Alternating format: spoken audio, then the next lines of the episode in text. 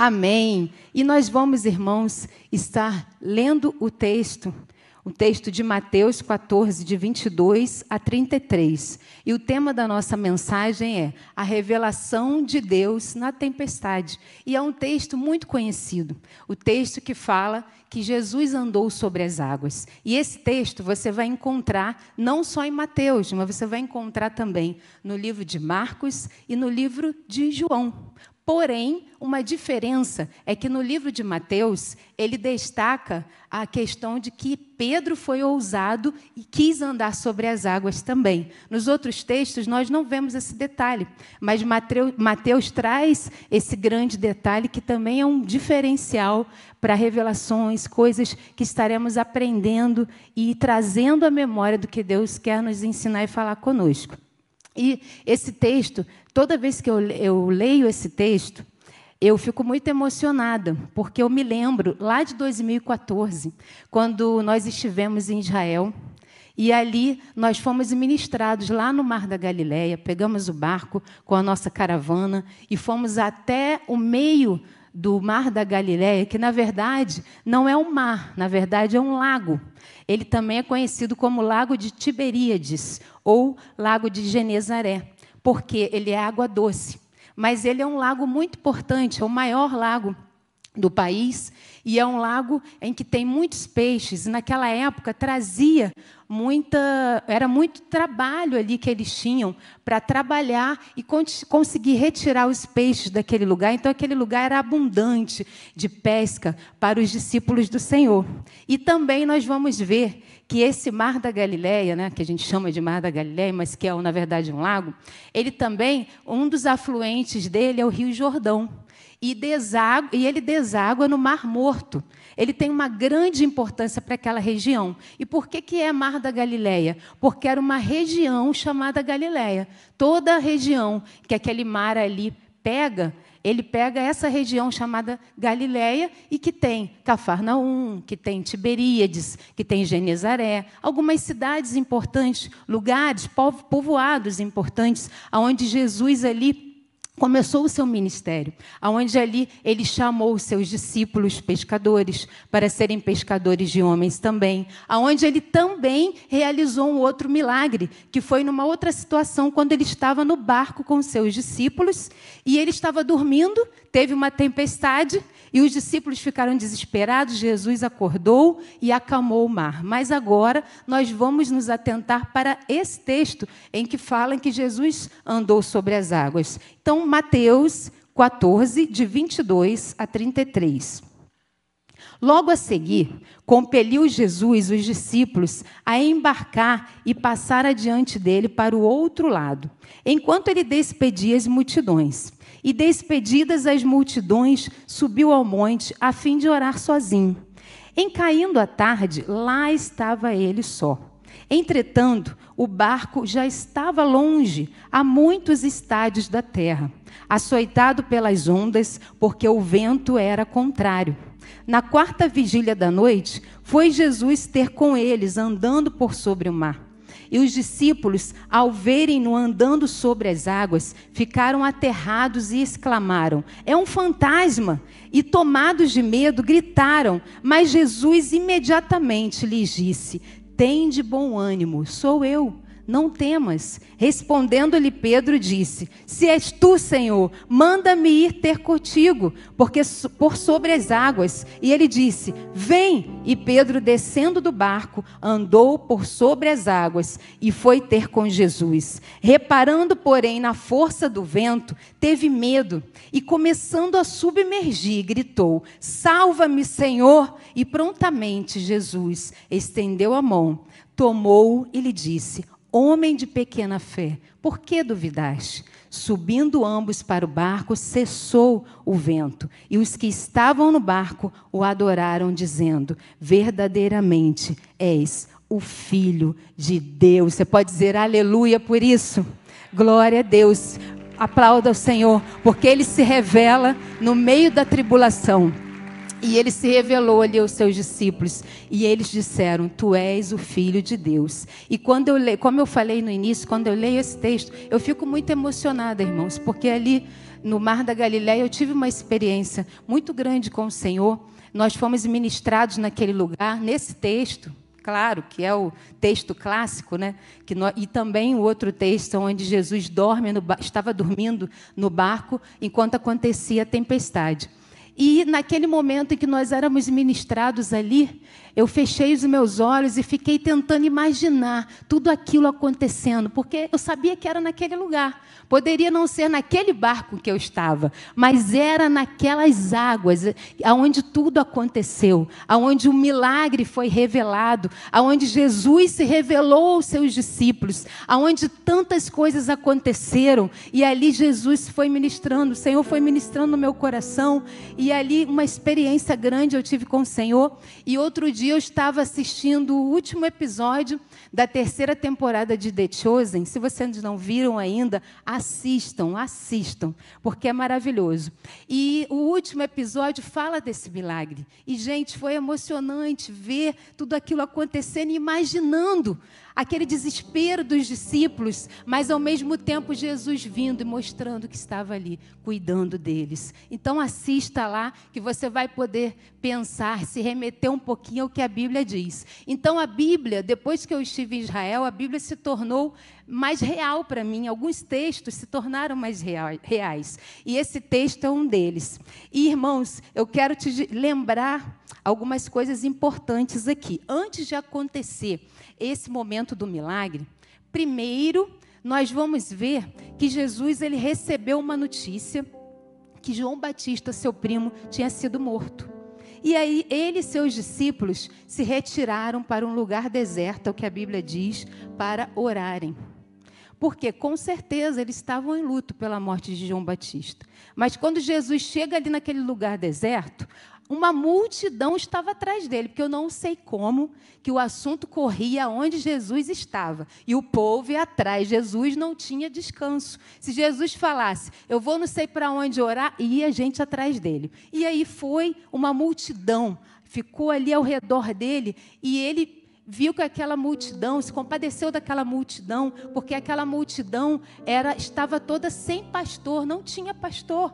E ele começou ali a curar os enfermos, começou ali a realizar milagres. E o tempo foi passando, a tarde foi vindo, foi ficando tarde, e o povo com fome, só que era um lugar deserto, não tinha como comprar comida, e então Jesus faz o milagre da multiplicação dos pães e peixes que vocês já conhecem. E depois que todos se fartaram, todos foram alimentados, a Bíblia diz que Jesus sai de cena Novamente porque ele pensou, preciso ficar sozinho para orar. Em todo tempo, Jesus saía pra, em algum momento para ficar sozinho para orar, para se, se renovar, ser restaurado por Deus, porque ele era homem, ele precisava disso, assim como nós. E no texto, se eu não me engano, de João, diz que a multidão queria proclamar Jesus como rei mas só que não o rei que nós temos, que nós entendemos que ele seja nas nossas vidas, mas o rei que iria libertá-los da prisão de Roma. Queria libertá-los de Roma. Mas só que Jesus não tinha essa intenção. Jesus estava revelando o seu reino, que é um reino inabalável, um reino que jamais acaba, um reino permanente em nossas vidas, um reino que liberta, sim, mas é o reino espiritual. E eles não entendiam isso, mas Jesus saiu de cena porque ele não queria criar esse pensamento nas pessoas. E a Bíblia diz que ele compeliu os discípulos para o barco, para que eles atravessassem para o outro lado do mar da Galiléia, que provavelmente era Cafarnaum. E isso aí não quer dizer que eles foram porque eles quiseram ir, não. Jesus obrigou eles a irem. Vocês têm que ir, vai, vai que eu vou ficar aqui sozinho que eu preciso orar. Tem horas que nós precisamos ficar sozinhos. Tem horas que nós precisamos estar só você e Deus, só eu e Deus, para que Deus esteja ali falando com a gente. E Jesus precisava desse momento, até porque ele queria trazer um ensinamento para os seus discípulos também. E então os discípulos entram no barco e vão embora. E Jesus sobe no monte para orar. E aí ao cair da noite, começa uma grande tempestade. E os discípulos, alguns ali eram pescadores, alguns ali sabiam lidar com o mar, porque eles viveram a vida toda fazendo isso, trabalhando nisso. Mas o tempo passa e eles não conseguiram. E eles estavam sofrendo. E eles estavam na luta ali com aquele barco e aquela grande tempestade. E Jesus viu o que estava acontecendo. Mas Jesus só chegou, a Bíblia diz, na quarta vigília da noite. O que era a quarta vigília da noite? Porque para eles o tempo, o dia, era separado em quatro, em quatro vigílias. A gente, eles tinham a primeira vigília, que era das seis horas às nove horas da noite. A segunda era das nove até a meia-noite. A terceira era da meia-noite até as três horas da manhã. E a quarta era entre três da manhã e seis da manhã. Então vamos dizer que já era mais ou menos três horas da manhã uma escuridão total. E aí, nesse momento em que Jesus chega até os seus discípulos. Mas eu vou parar por aqui, porque eu quero trazer algo bem interessante entre a, o milagre lá que Jesus realizou para a multidão da multiplicação e também aqui da tempestade. Nós temos aqui dois níveis. O nível em que Jesus está ali multiplicando os peixes, os pães e os peixes o nível da multiplicação. E temos o segundo nível, que é o nível da tempestade. Então vamos pensar aqui. Nível da multi, na multiplicação estava a multidão. Multidão atrás de milagre. E milagre não sustenta a vida de ninguém. Por quê? Eles ali foram receber o milagre de pão, eles receberam pão, foram alimentados. Mas chega uma hora que você tem fome de novo e você precisa ser alimentado novamente. Então, muitas vezes, milagre não sustenta a vida de crente. E agora a gente tem aqui a tempestade, o nível da tempestade. Quem estava no nível da tempestade? Somente os discípulos, não era a multidão. Por quê? Porque Jesus tinha algo para tratar com aqueles ali, com aqueles chamados, com aqueles que eram escolhidos. Porque tempestade não é para qualquer um. Multiplicação é para a multidão, milagre é para a multidão, mas tempestade é só para quem é discípulo, gente. Então, não fique reclamando se você estiver no meio de uma tempestade, no meio de uma grande dificuldade, sabe por quê? Você e eu fomos escolhidos pelo Senhor e é tempestade que forma discípulo.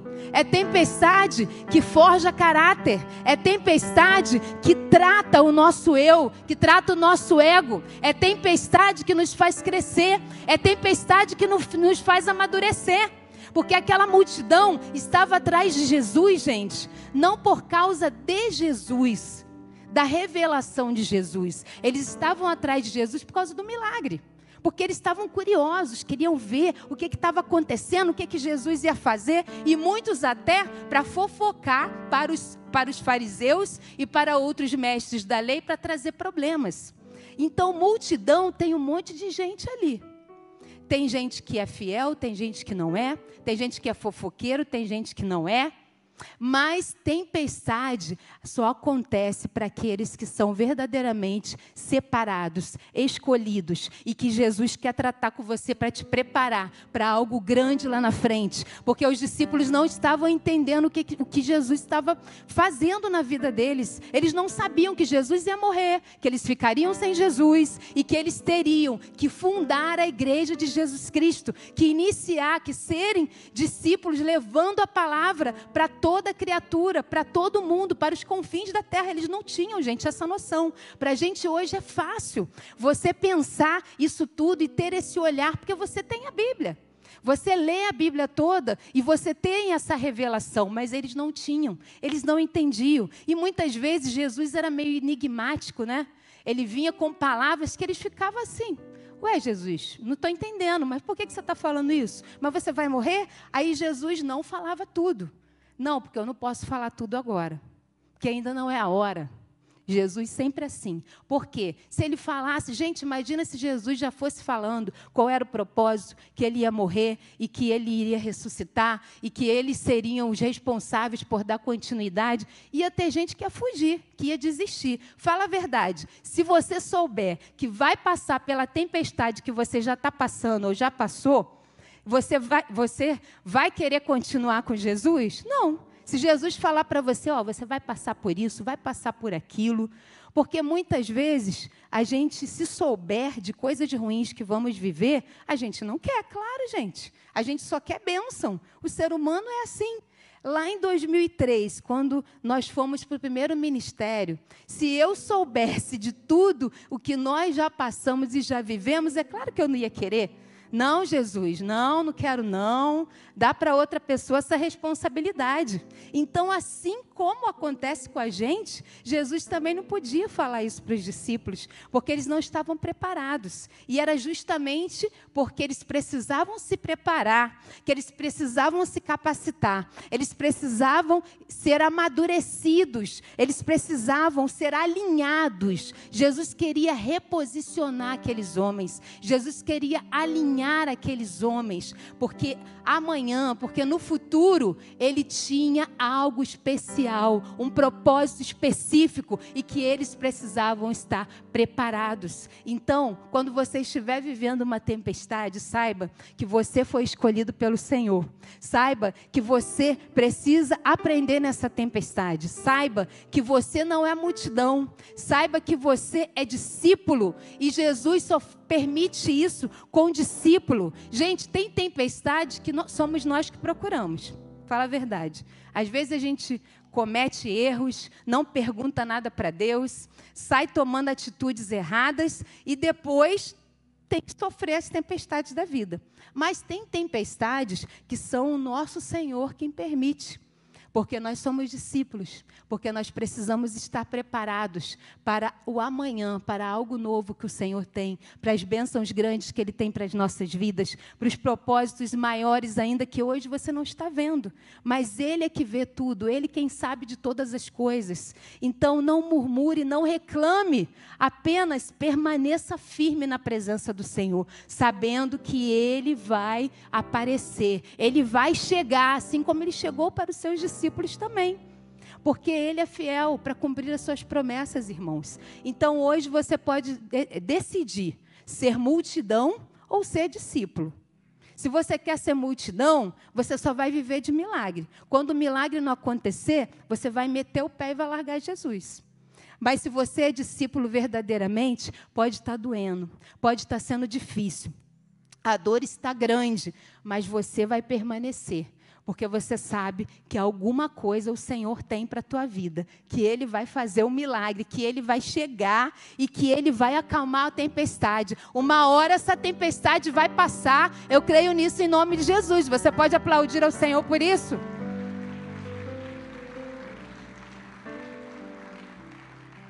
Então, irmãos, tempestade não é para qualquer um, tempestade é para poucos. Tempestade é para discípulos. Você pode dizer isso? Tempestade é para discípulos. Então entenda. Entenda essa chave aí hoje. Porque não é para qualquer um tempestade. Você e eu somos escolhidos para viver um novo nível. A tempestade nos leva a um novo nível com Cristo Jesus. A tempestade nos leva a um novo ciclo. A tempestade nos leva a um realinhamento, um preparo, um nível de conhecimento avançado, sabe? Que multidão não tem. Multidão não tem esse conhecimento avançado. Não passa por essa experiência com o Senhor, assim como os discípulos passaram. Multidão só vê milagre. Porque multidão é aquele crente assim, que só vai para a igreja, só vou buscar Jesus porque eu preciso me casar porque eu preciso do milagre X, porque eu preciso do milagre Y. Aí começa a ir para a igreja, vai para a célula, participa de ministério, vai na oração e está firme ali. E aí, quando não acontece aquilo que ele estava pedindo, ou não acontece do jeito que ele queria, ele vai se escorregando, se escorregando, se escorregando, daqui a pouco meteu o pé, não conseguiu não permaneceu, não criou raízes. Sabe por quê? Porque só estava ali esperando um milagre.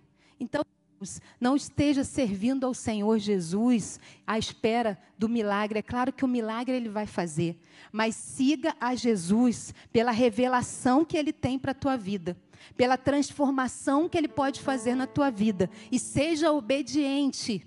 Não vá fazer as coisas do teu jeito, da tua forma, para depois colocar a culpa em Deus. Ah, porque Deus está permitindo isso? Ah, porque Deus, você quer fazer, a gente quer fazer um monte de coisa errada e justificar ainda por cima com a palavra. Irmãos, vamos ter sabedoria, porque discípulo precisa estar maduro para levar a palavra, para alcançar coisas grandes, para viver milagres grandes para alcançar bênçãos grandes, para ir a lugares distantes, levar a palavra do Senhor, ser representante do reino de Deus aqui nessa terra. Então entenda que essa revelação é para mim e para você. Nós não temos como fugir da tempestade. Ela é quem nos faz crescer. Então, lá na multiplicação, eles receberam pão. Pão passa, porque a fome vai voltar. Mas na tempestade, Deus dá algo permanente, que é a fé e confiança nele, raízes firmadas no Senhor. Se você quer ter raízes firmadas no Senhor, vai ter que passar por tempestade. Não tem jeito. Infelizmente, eu terei que dizer, ou felizmente, porque são elas que nos fazem amadurecer nos fazem aprender e ter a experiência de viver o sobrenatural com Deus. Olha que maravilha. Você poder viver o sobrenatural com o Senhor e sabendo que a tempestade com Ele vai acabar. Que a tempestade não vai ser permanente. Ela tem um propósito. E esse propósito precisa ser cumprido. Não adianta fugir, que é pior. Então, a primeira coisa que eu quero trazer de revelação, de ensinamento aqui sobre esse texto é o seguinte: a tempestade forma discípulos e não multidão. Então, entenda: você está passando pela tempestade? De repente, não, pastora, está tudo bem, tudo ótimo, mas uma hora vai chegar. Porque a gente não vive a vida toda de mar calminho. Tem hora que vem aquelas ondas difíceis que você acha que vai se afundar, que vai se afogar. Ah, mas eu não sei nadar, ou então eu sei nadar, mas eu não estou conseguindo dar conta. Então entenda que é essa tempestade que está te fazendo crescer, está formando discípulos. Quer ser um verdadeiro discípulo de Cristo? Então permaneça, não saia desse lugar. Não saia porque o Senhor está forjando você, te preparando para um novo nível, te preparando para um novo tempo. Você pode aplaudir ao Senhor por isso? Encontre, irmãos, encontre propósito na tempestade. Existe um propósito, existe um propósito. Ah, pastor, é fácil porque você não sabe o que eu estou vivendo, mas eu já vivi, já vivi, já vivi muitas, já vivi muitas tempestades e sei que viverei muitas ainda, não tem como fugir. Porque nós escolhidos, nós discípulos, estamos aí para passar pelo crivo do Senhor. E o crivo dele são as tempestades da vida. Então Jesus preparou os discípulos para uma missão. E essa missão foi entregue e confiada somente a eles, gente eram vários homens ali, improváveis, cada um com uma personalidade diferente, cada um pensando de um jeito diferente, um querendo mandar mais do que o outro, um querendo dar ordem em todo mundo, o outro querendo organizar, e aquela confusão. Imagina, 12 homens juntos o tempo todo, todos os dias, o dia inteiro, dormindo, acordando, com várias personalidades diferentes. Mas eram eles que Jesus escolheu. Foram eles que Jesus escolheu. E é a mim e a você que Jesus escolhe. Ah, mas eu, Senhor, não. Eu não sou capaz, eu não mereço. Mas Jesus te escolheu. Ele te escolheu porque ele conhece a tua capacidade. Ele conhece o poder que você tem e que nem mesmo você sabe. E é por isso que ele quer forjar você, para se preparar para o propósito que ele tem para a tua vida, para forjar o teu caráter, para renovar a unção dele sobre a tua vida, te capacitar, te capacitar e te dar autoridade para expulsar demônios, para orar e vidas serem salvas, serem curadas, porque esse poder ele deixou para nós e ele deixou para mim e para você também. E a multidão, irmãos, continuou atrás de Jesus, não pela verdade do milagre, mas sim porque tiveram a fome saciada, como eu já falei. E lá no texto de João, João 6, 26, diz o seguinte: Respondeu-lhes Jesus: Em verdade, em verdade vos digo, vós me procurais não porque vistes sinais, mas porque comestes dos pães e vos fartastes. Porque lá no texto de João, assim que termina o, esse essa questão do milagre, essa situação do milagre que eles passaram pela tempestade, atravessaram o barco, foram para o outro lado do mar da Galileia, e o texto de João mostra que no outro dia o povo fica procurando Jesus, mas cadê Jesus? Cadê Jesus? E aí eles foram na beira do lago, os barcos estavam vazios, eles entraram nos barcos, atravessaram o lago e foram atrás de Jesus. E Jesus chega e fala para eles: "Olha, vocês não estão aqui por causa da minha revelação. Vocês estão aqui porque tiveram fome.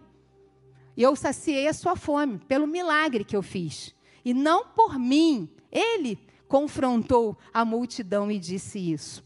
E continuando, a multidão fez o mesmo caminho que os discípulos fizeram. Olha só aqui comigo. Os discípulos estiveram lá na multiplicação. Os discípulos saíram daquele local aonde o povo estava, o povo foi farto ali, foi alimentado com pão, com peixe, que não dava, mas que Jesus multiplicou. Os discípulos se separaram, foram para o barco, atravessaram, passaram, passaram pela tempestade. Jesus chegou somente na quarta vigília da noite.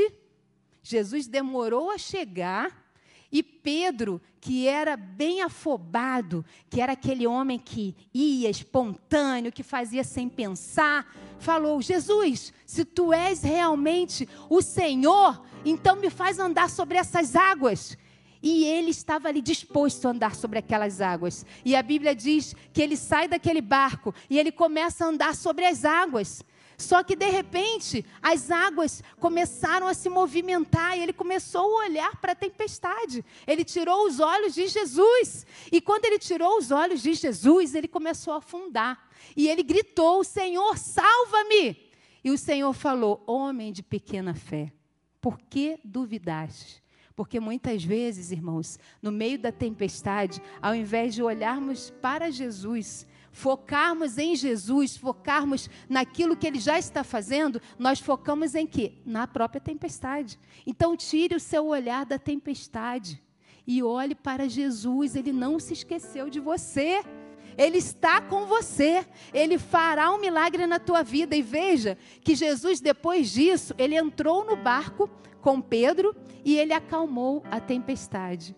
Ou seja, ele só acalmou a tempestade depois que Pedro confiou. Me parece até que havia algo mais específico para Pedro, porque Jesus sabia que tinha um propósito grande para ele, porque o nome dele significava pedra. A igreja de Cristo estava fundamentada nele. E parece que Jesus queria tratar algo especial e ele respondeu isso. Só que na hora ele estava indo muito bem e de repente ele afunda. Às vezes a gente está indo muito bem, confiando no Senhor.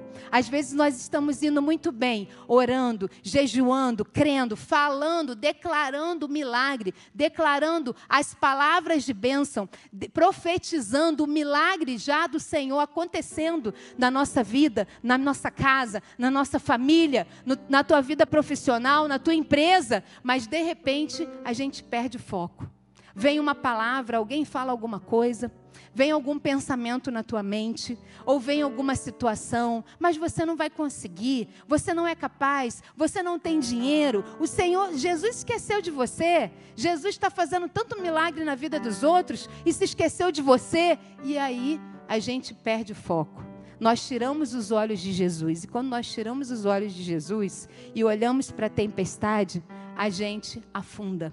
E afundando, gente, só Jesus pode nos levantar.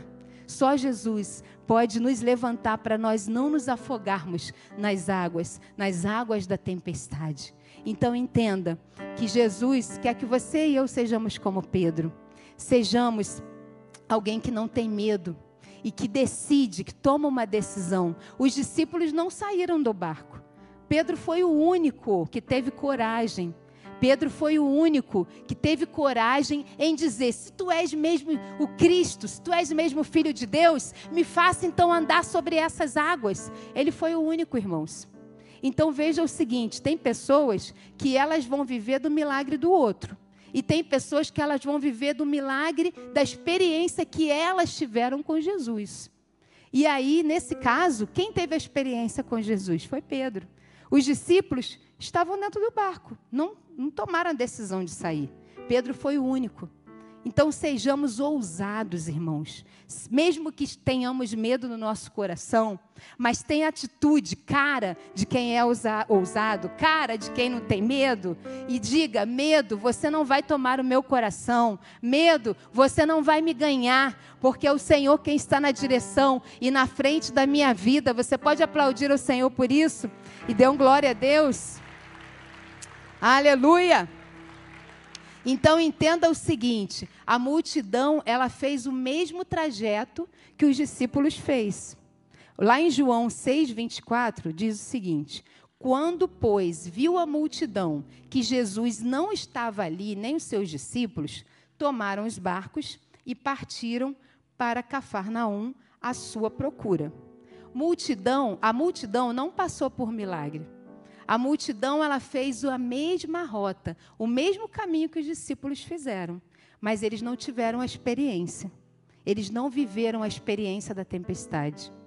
Então entendam que a experiência é a chave que nós precisamos para as nossas vidas. Não adianta fazer a mesma rota, não adianta repetir a mesma receita, fazer a mesma coisa que o outro irmão fez. Viva a tua experiência que é essa experiência que te fará crescer e te fará aprofundar em Jesus Cristo. Porque, gente, multidão não quer saber de tempestade.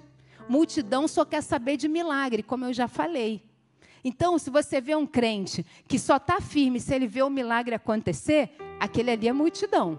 Então não serve para você. Você tem que andar com aquela galera ali da tempestade, aquela galera dos discípulos. Foge desse povo que é multidão, que só quer criticar, que não acredita. Porque imagina quantas pessoas iam atrás de Jesus, mas essas pessoas todas amavam Jesus? Não. Criticavam, falavam mal e fofocavam de Jesus para os fariseus, falando o que Jesus estava fazendo. Gente, claro que não, multidão não tem aliança com ninguém. Então entenda, se você vê alguém, vir alguém com essas atitudes, sai fora, porque multidão não é para crente. Para crente é andar com o discípulo, é passar pela tempestade, é estar dentro do barco, é saber que Jesus vai chegar uma hora, ele pode demorar, mas ele vai chegar. Amém?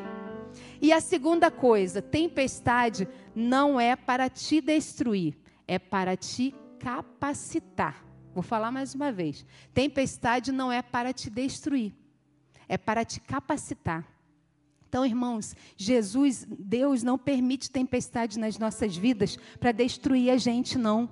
Ah, o Senhor está mandando tempestade porque Ele não me ama, porque Ele se esqueceu de mim, porque acontece tantas bênçãos na vida do meu irmão, do meu vizinho, do meu amigo, do pastor, é tanta coisa que acontece na vida dele e comigo não acontece nada.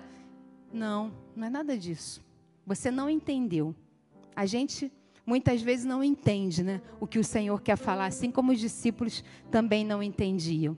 A tempestade não é para te destruir, é para te capacitar. Pelo contrário, essa capacitação é para te preparar. Essa, capacitão, essa capacitação é para te levar para um novo nível, um nível muito mais alto que muita gente não vai chegar. Sabe por quê? Não vai conseguir porque vai desistir no meio do caminho. Porque a multidão desiste quando fica cansado. Multidão desiste quando tem fome e não acontece o milagre da multiplicação. Multidão não quer saber de tempestade, gente. Então, é um alinhamento, um reposicionamento para o propósito que Deus tem para nós.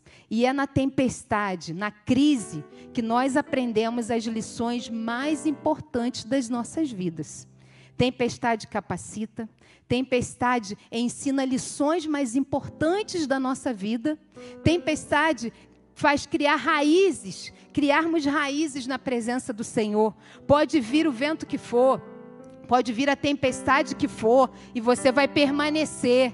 Porque você é daquele grupo, daquela galera ali dos discípulos. Pode ser meia dúzia de gente, pode ser um grupo pequenininho, não importa. Mas esse grupo pequeno aí é que é poderoso para fazer coisas grandes, coisas sobrenaturais e receberem milagres sobrenaturais do Senhor. Você crê? Glória a Deus, porque o Senhor ele quer fazer, irmãos. E a tempestade ela é pedagógica.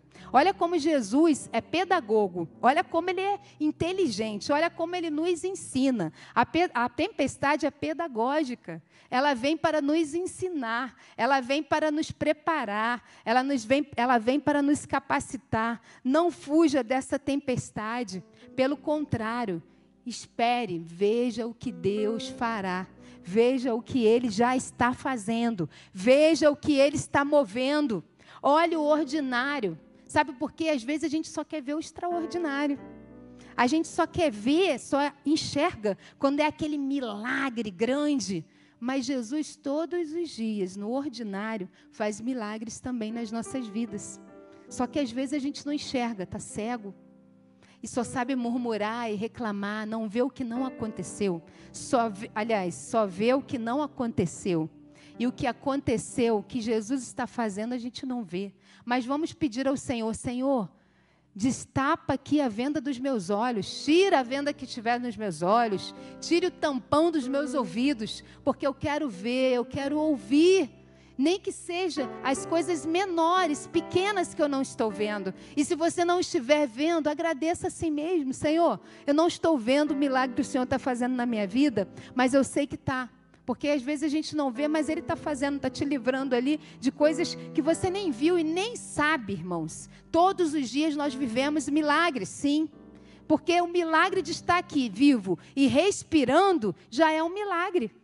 O milagre de você estar aqui nessa noite cultuando ao Senhor, enquanto tantas pessoas podem estar agora no hospital, podem estar agora na sua casa doente, incapacitadas de estarem aqui, isso já é um milagre. E muitas vezes nós não percebemos, nós não vemos isso. Então entenda que as provações elas existem para nos tornar mais fortes, maduros e preparados para a missão e para o propósito que Deus tem para nós. Não adianta fugir. E aí eu me lembro do texto em que Jesus fala com Paulo. Lá em Atos 26, 14, Jesus, é, o texto fala assim: E caindo todos nós por terra, ouvi uma voz que me falava em língua hebraica: Saulo, Saulo, por que me persegues? Dura coisa é recalcitrares contra os aguilhões. Por quê? Porque ele estava perseguindo os cristãos ele estava ali matando cristãos e a palavra do Senhor estava sendo levada pelos discípulos e ele estava perseguindo todos os seguidores de Jesus. Só que chegou uma hora que Jesus parou ele no caminho de Damasco e Jesus colocou uma cegueira nele. E Jesus fala isso para ele: não adianta. O que significa recalcitrares contra os arguilhões. Não adianta você ficar fugindo, se rebelar contra a transformação que eu quero fazer na tua vida. Não adianta você se rebelar contra a minha palavra, contra a palavra que eu estou trazendo através dos meus discípulos. Porque aguilhões, irmãos, aguilhão era um instrumento usado para controlar o animal. Se o animal quisesse sair do caminho certo, eles lá usavam aquele instrumento de ferro.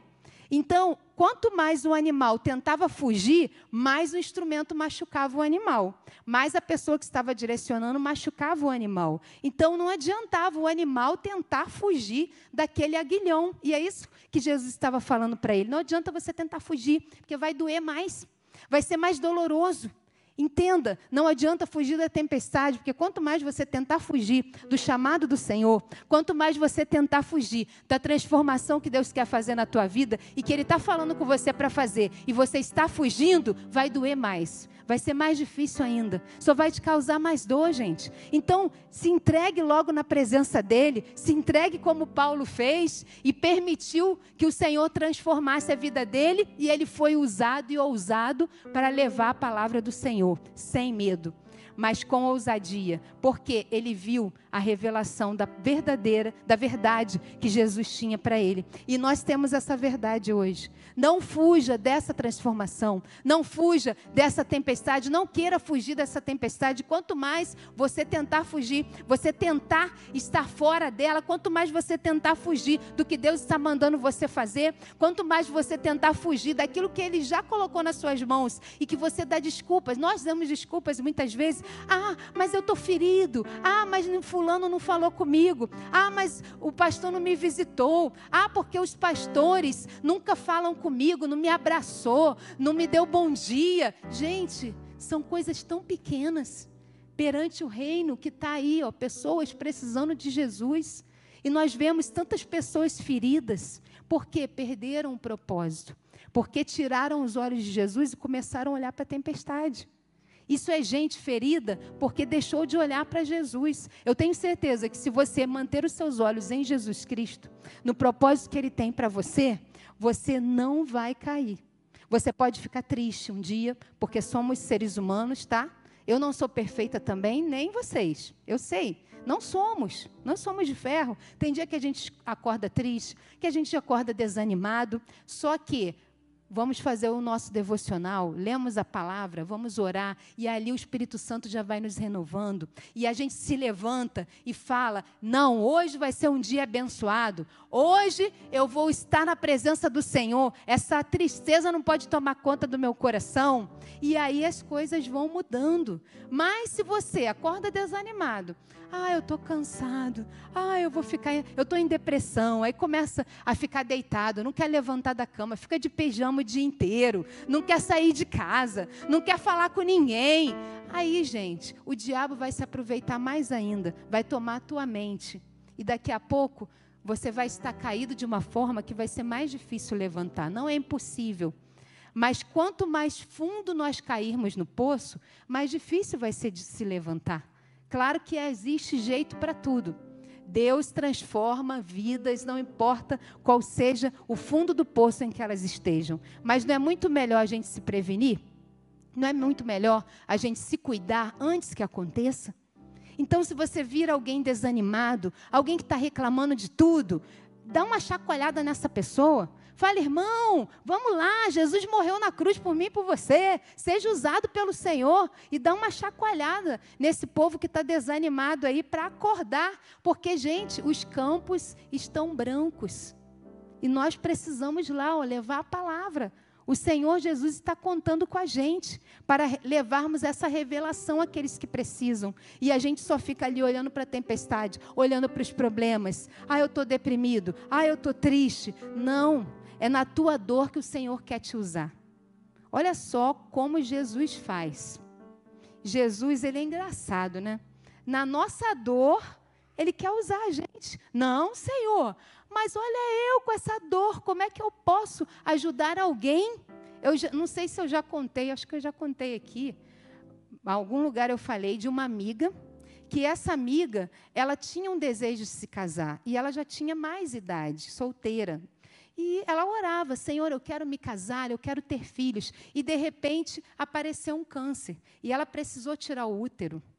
E ela passou por um momento, uma tempestade muito grande, uma crise muito grande.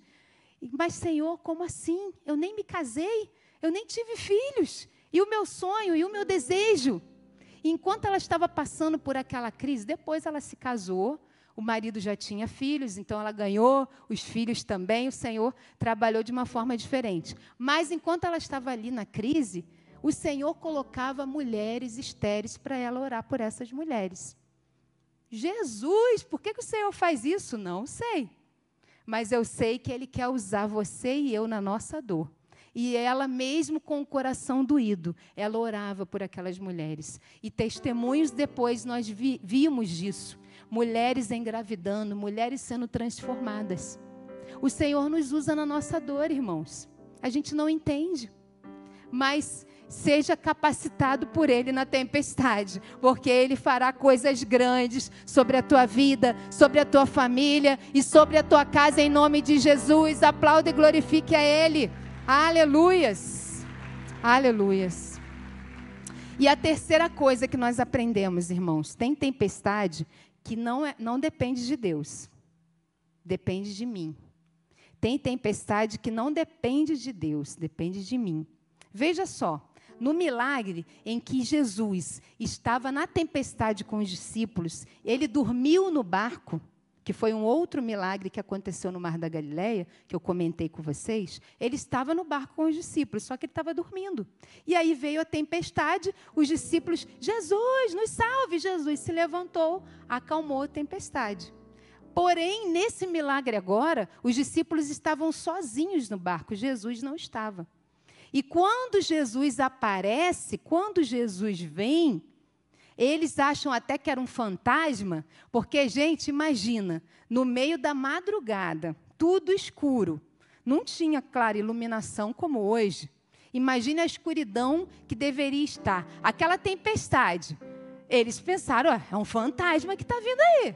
E aí, quando eles viram que era Jesus, porque Jesus falou: fiquem calmos, sou eu, sou eu. E então Pedro decide sair daquele barco ali. Porque Pedro precisou tomar uma decisão. Eu quero andar sobre a tempestade. A tempestade não vai me submergir. Eu andarei sobre ela. Quando ele tomou essa posição, quando ele tomou esse, essa decisão, foi que Jesus veio, entrou no barco e acalmou a tempestade. Então, muitas vezes, irmãos, Jesus está vindo, mas nós precisamos dar o primeiro passo, que é o passo de fé. É o passo de confiança, é o passo de dizer: eu andarei sobre a tempestade, ela não me submergirá, ela não me afundará. E quando você dá esse primeiro passo, Jesus vem e faz a parte dele e completa o milagre, porque ele faz o sobrenatural. E vemos que quando Pedro tomou essa, essa atitude e decidiu vencer a tempestade, ele andou sobre as águas. Claro, tirou os olhos de Jesus naquele momento, se afundou, mas pelo menos ele foi o único que teve coragem. Porque nenhum dos discípulos fez e teve atitude, a mesma atitude que ele teve. Então Jesus só entra no barco e acalma a tempestade depois que a gente confia nele. Depois que a gente dá o primeiro passo de fé e de confiança. Então, quem fica no barco conta o milagre dos outros. Quem sai do barco conta o seu próprio milagre. Os discípulos ficaram no barco e eles contaram o milagre que Pedro viveu. Só que Pedro decidiu andar sobre as águas, decidiu andar sobre a tempestade. E ele pode, pôde contar o que Deus, o que Jesus fez na vida dele, a experiência que teve. Então, não conte os milagres dos outros, conte o teu porque você viverá esses milagres. Esse milagre é para um propósito, é para você contar ele para as outras pessoas e o nome do Senhor ser glorificado. Então tenha fé, irmãos, e confiança em Deus para enfrentar essa tempestade. Pedro teve fé, mas Jesus disse que a sua fé era pequena porque ele tirou os olhos de Jesus e colocou nas circunstâncias. Então, como eu falei, ele começou bem teve fé, deu o primeiro passo. Jesus foi lá, acalmou, acalmou a tempestade, mas mesmo assim, ele ainda duvidou no meio do caminho. Não vamos duvidar no meio do caminho. Permaneçamos até o final para ver o que Jesus tem para fazer, porque Ele é fiel. Glória a Deus. Aplauda ao Senhor, glória a Deus por isso. E a última coisa que nós podemos aprender no meio da tempestade, ainda que demore, Jesus vai chegar. Poxa, Jesus não chegou, o milagre não aconteceu, eu estou aqui sofrendo, eu não estou aguentando, está doendo, Jesus, eu não aguento mais, Jesus, está muito difícil. Não dá para mim. Não dá, Jesus, não dá, não aguento. Me ajude, me socorra, Jesus. E, gente, ele vai demorar, ele pode até demorar, mas ele vai chegar. Imagina agora os discípulos. Eles estavam ali, a tempestade deve ter iniciado ao cair da noite. E eles ficaram até a quarta vigília, que a gente não sabe o horário certo, se era em três, quatro, cinco, seis da manhã, mas dentro desse período, olha, Jesus sabia que eles estavam ali. E Jesus ficou tranquilo lá, ficou fazendo a oração dele, conversando com o Pai, e estavam os discípulos lá gritando, desesperados, fazendo de tudo, o tudo que eles poderiam fazer. Jesus demorou, mas na quarta vigília da noite ele chegou. Então não importa, irmãos, o tempo que levar, mas Jesus irá chegar. No versículo 25 diz: Na quarta vigília da noite, foi Jesus ter com eles, andando sobre o mar, porque ele vai chegar. Então não deixe de clamar: Jesus, me salve.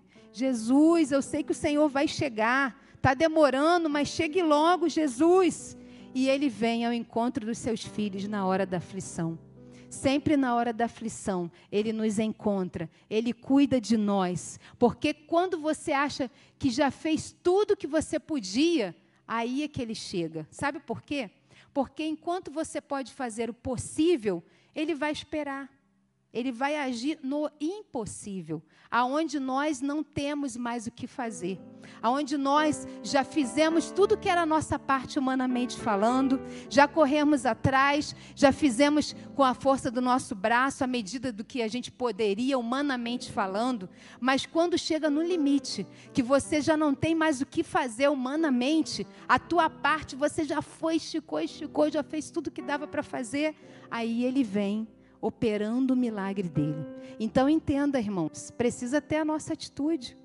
Precisa ter a nossa parte também. Os discípulos eram homens, alguns ali que eram pescadores, eram homens experientes do mar. Eles sabiam lidar com as tribulações, com as tempestades, eles sabiam como fazer o barco não virar, o barco não cair, e eles fizeram de tudo, todo o conhecimento que eles tinham, eles colocaram ali naquela tempestade para não virarem o barco, para não se afogarem, para não se, para não se afundarem naquelas águas. E quando Jesus viu que não dava mais, aí Jesus apareceu.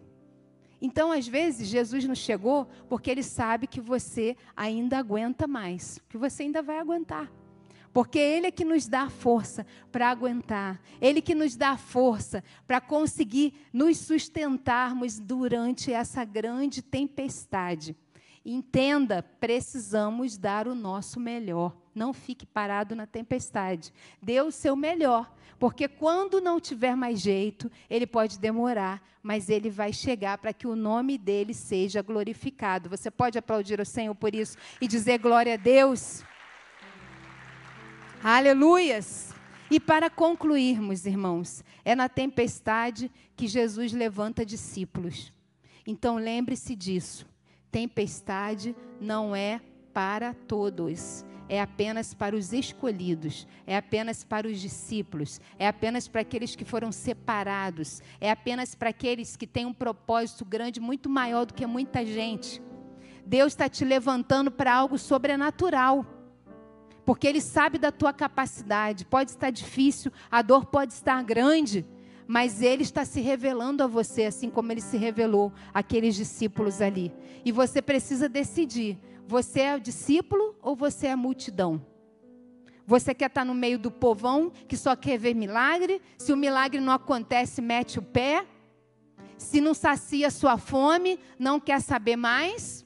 Ou você é do grupo da galera ali dos discípulos, da galera dos doze, da galera do barco, que está passando pela tempestade, mas que está sendo forjado, mas que está vivendo experiências, mas que está vendo milagres, mas que está crescendo, mas que está amadurecendo, mas que está se capacitando e que tem ousadia para fazer o sobrenatural que o Senhor tem para as nossas vidas e para a tua vida. Então decida, irmãos.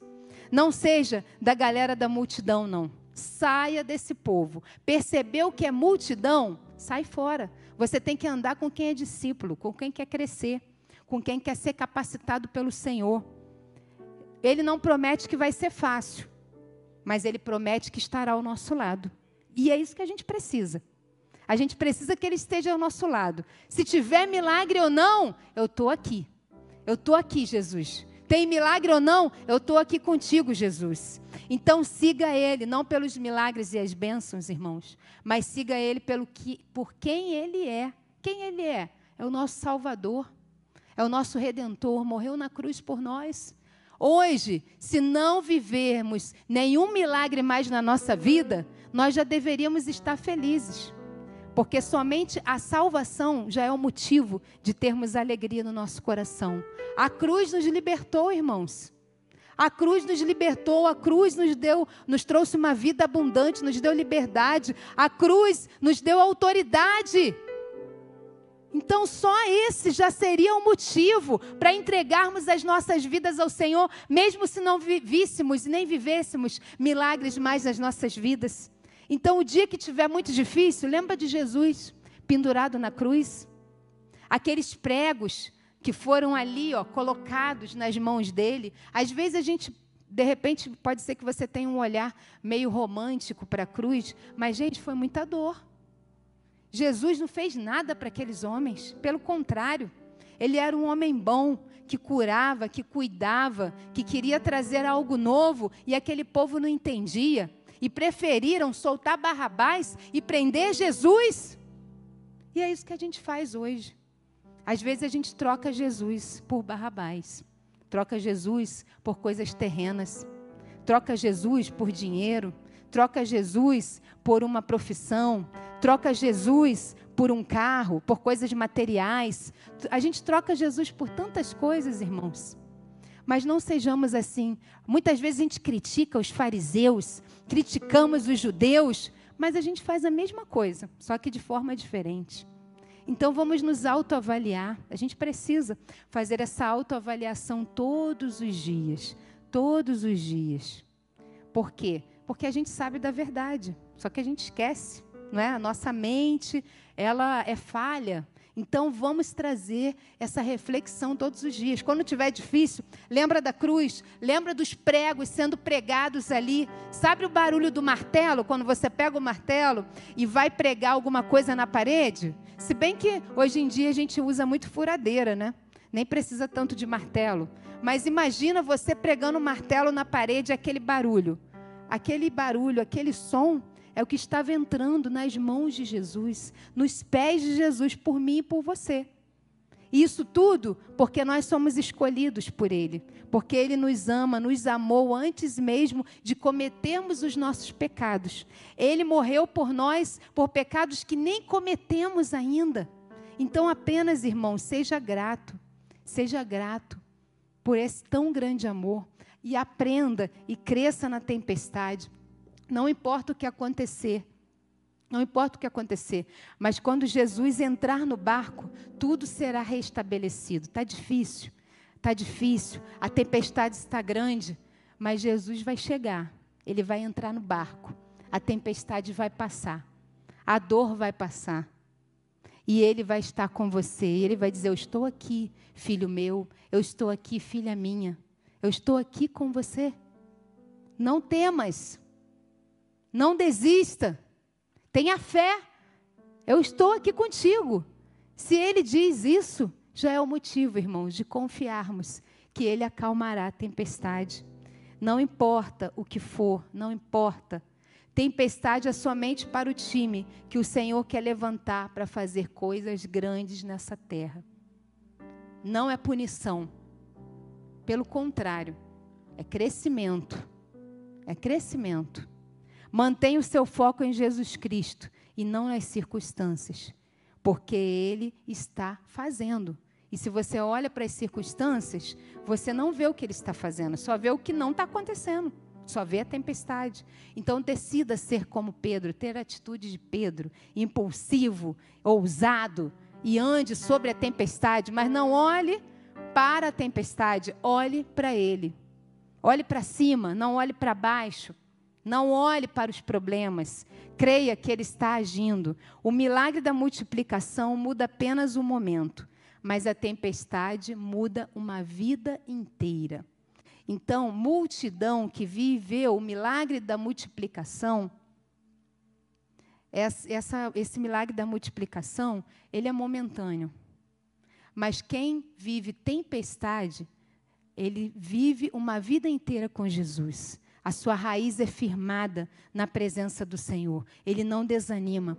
E o texto de Isaías 43, 2 diz o seguinte: Quando passares pelas águas, eu serei contigo.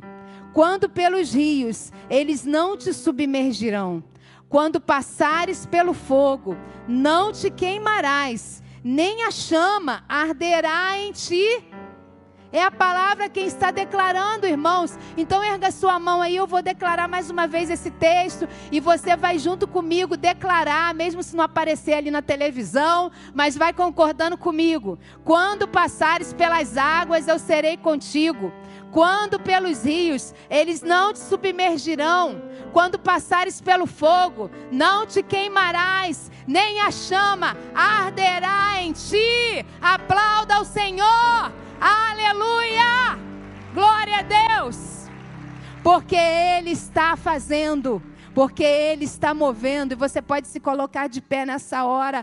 Vamos começar a clamar a esse Deus Todo-Poderoso que está levantando aqui nessa noite discípulos escolhidos que passam por tempestades, mas que Ele tem propósitos. Feche os seus olhos e comece a se colocar diante do Senhor nessa hora. Feche os seus olhos e comece a clamar a Ele, dizer: Senhor, eu quero estar no grupo dos discípulos, eu quero estar no grupo do barco, eu quero estar está no grupo que passa pela tempestade, mas que vai sair dessa tempestade e que vai ser capacitado e que vai crescer e que vai alcançar coisas grandes e que vai alcançar lugares distantes para levar a palavra do Senhor, que viverá o sobrenatural, que viverá o agir de Deus. Então decida, decida nessa noite fazer parte desse grupo.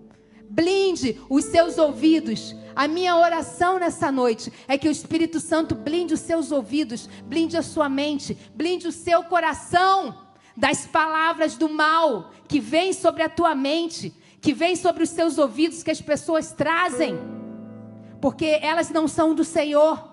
Essa luta eu sei que é grande, porque a, a maior batalha que nós vivemos é com a nossa mente, não é nem com o diabo, mas é aqui dentro, ó, o que eu penso é o que eu sou. E o que você pensa sobre você mesmo? Leia o livro Campo de Batalha da Mente, da Joyce Meyer. Leia, releia, marque, coloque lá na sua cabeceira, ao lado da sua cama, porque a nossa mente precisa ser blindada pelo Senhor. Essa batalha aqui já foi vencida. Então, muitas vezes a batalha está aqui dentro, não está nem lá fora. Não é verdade? Às vezes a batalha que está aqui dentro ou aqui é maior do que aquela que está lá fora. Mude o seu olhar. Mude o seu olhar. Mude, olhe para o alto, de lá virá o teu socorro. O teu socorro vem do Senhor, o Deus que fez os céus e a terra. O teu socorro vem dele, não vem da terra. Não ache que vai vir de alguém de uma pessoa, da pessoa que você está achando que vai te socorrer. Não, ele vai vir do Senhor. Não importa de que forma, porque ele não avisa. Ele não avisa a forma que virá, mas vai vir dele. Não importa se ele vai usar alguém, se ele vai trazer um anjo, não importa o que vai, de que forma será, mas eu sei que ele vai fazer. E vamos declarar esse louvor nessa hora que fala sobre isso, que mesmo que você estiver sobre as águas, as águas não te submergirão, porque Ele estará contigo. Ele está contigo, Ele está na frente, Ele está na direção. O Senhor nessa noite está chamando aqueles que são seus escolhidos. O Senhor nessa noite está dizendo para você: Eu te escolho, eu te chamei pelo nome. Desde o ventre da sua mãe, você é escolhido, você é separado para andar sobre as águas, você é separado para estar na tempestade, mas eu te farei andar sobre as águas. Você passará pelas lutas, pelas dores, mas elas não te submergirão, elas não te afundarão, porque eu estarei contigo, eu estarei movendo no sobrenatural. Ele está chamando pessoas para fazerem parte do grupo que são os discípulos, do grupo que estará no barco, do grupo que passará pelas dificuldades, mas que não desistirá, que continuará olhando para o alto e crendo que é de lá que virá o socorro. E nessa noite Ele está chamando você você para dizer sim, eu quero, eu quero estar dentro desse grupo. E você pode se colocar aqui na frente, se ajoelhar ao Senhor, se colocar diante do Senhor neste altar. Os pastores vão estar orando por você, os nossos intercessores estarão também orando por você. Então decida e diga: Senhor, eu sei que a dificuldade está grande, eu sei que a luta está grande, eu sei que a batalha está grande, que a tempestade está grande, mas eu quero permanecer. Eu quero olhar para o alto e eu não vou desistir. Decida nessa noite e o Senhor está te chamando e dizendo: Venha, filha, filho, filho meu, venha, filha minha, porque eu estarei contigo, porque eu estarei movendo sobre a tua vida, eu estarei movendo sobre a tua casa, eu estarei movendo sobre a tua família. Nós queremos orar com você nessa noite. Então venha, se coloque nesse altar, porque altar é lugar de renovo. Lugar, altar é lugar de restauração.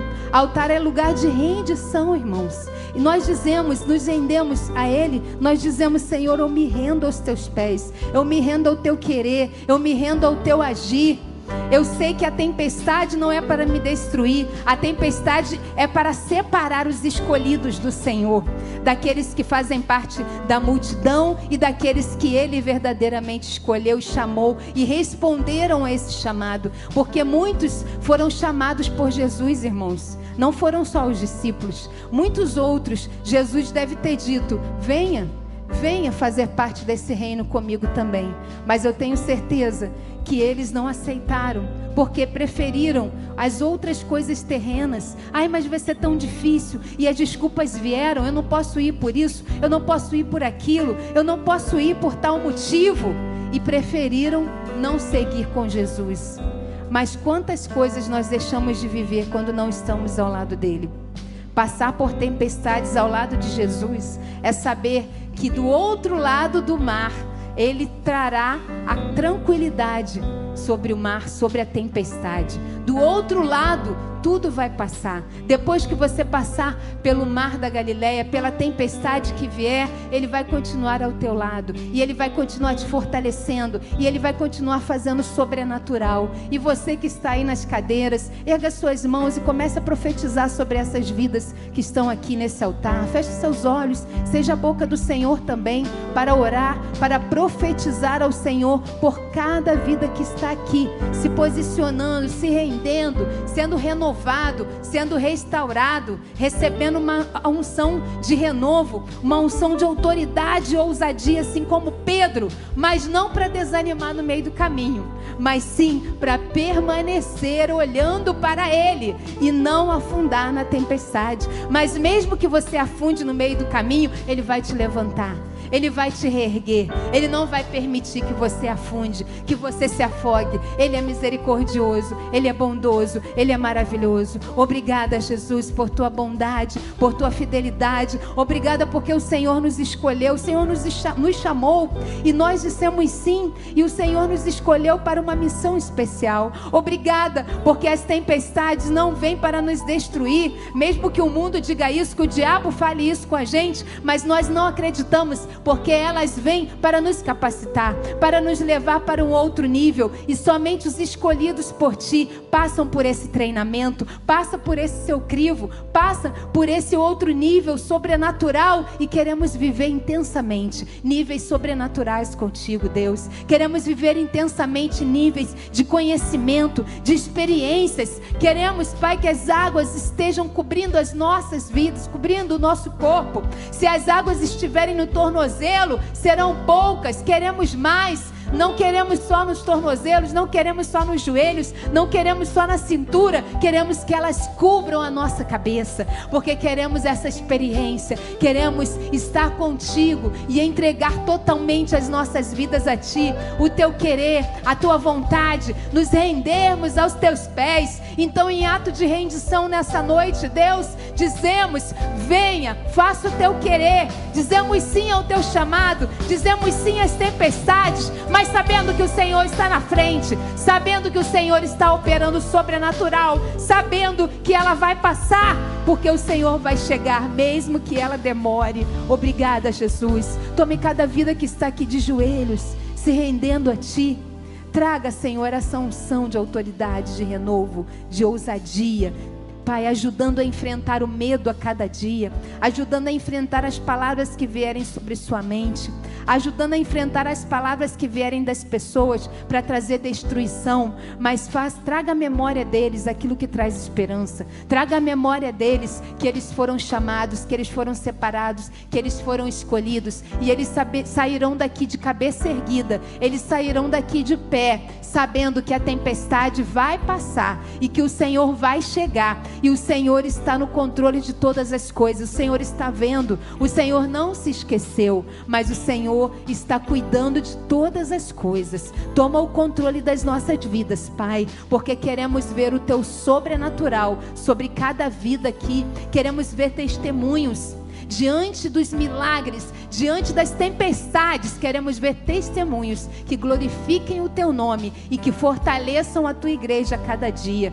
porque nesses testemunhos que vemos o teu agir, que vemos o teu poder, e que sabemos que precisamos continuar confiando, porque o Senhor é fiel para cumprir as suas promessas a cada dia. Muito obrigada, Senhor. Nos dê um final de noite abençoados. Abençoe a nossa casa, a nossa família. Nos dê uma semana de portas abertas, uma semana de sobrenatural, de experiências contigo, Deus. Queremos viver experiências essa semana. Deus, teus servos aqui, Deus, experiências nessa semana. Que eles acordem de madrugada para orar, para falar contigo. Fale com eles através da tua palavra, fale com eles através de pessoas. Nos dê uma semana de sobrenatural, uma semana abundante na tua presença, uma semana de crises vencidas, porque pela fé já podemos profetizar o teu sobrenatural e o teu milagre sobre as nossas vidas e dizemos: muito obrigada em nome de Jesus. Amém. Aplauda o Senhor, glorifique a Ele e creia que Ele está contigo. Creia que Ele está contigo. Aleluias. Declare-se o mar.